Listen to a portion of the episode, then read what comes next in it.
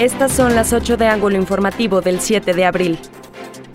Arranca el proceso de vacunación contra COVID-19 de adultos mayores de 60 años de la capital de Durango, con 30 módulos instalados en la FENADU y 10 más en la Facultad de Enfermería. Se estiman al menos 9.000 dosis aplicadas durante este día, de las 60.000 que llegaron al municipio. Asume Iván Gurrola la presidencia de la Junta de Gobierno y Coordinación Política del Congreso del Estado y queda como coordinador de la fracción Morena PT. He decidido dejar la Jugocopo porque no queremos que exista ningún tipo de señalamientos, dijo la diputada local Sandra Amaya. Las mujeres son el punto neurálgico de la propuesta del candidato de Morena, PT y Partido Verde por el Distrito Federal 2, Omar Castañeda. El segundo punto será defender los apoyos que la 4T ha impulsado en México. Se quitó la vida un hombre en el estacionamiento del Salón de Eventos Sociales Mirage, ubicado en el Boulevard Francisco Villa en el municipio de Durango.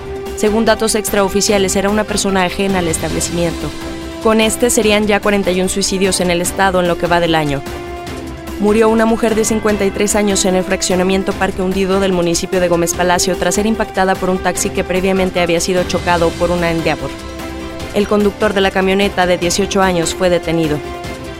Hubo un aumento del 25% de las ventas durante el último fin de semana de marzo, informó el presidente de Canaco, Mauricio Holguín, el primer trimestre del año tuvo un crecimiento del 9%.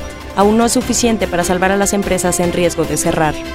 Se mantiene el ayuntamiento en coordinación con los gobiernos federal y estatal para apoyar en la logística de la vacunación de adultos mayores contra el COVID-19, informó el alcalde Jorge Salum. Funerales Hernández presentó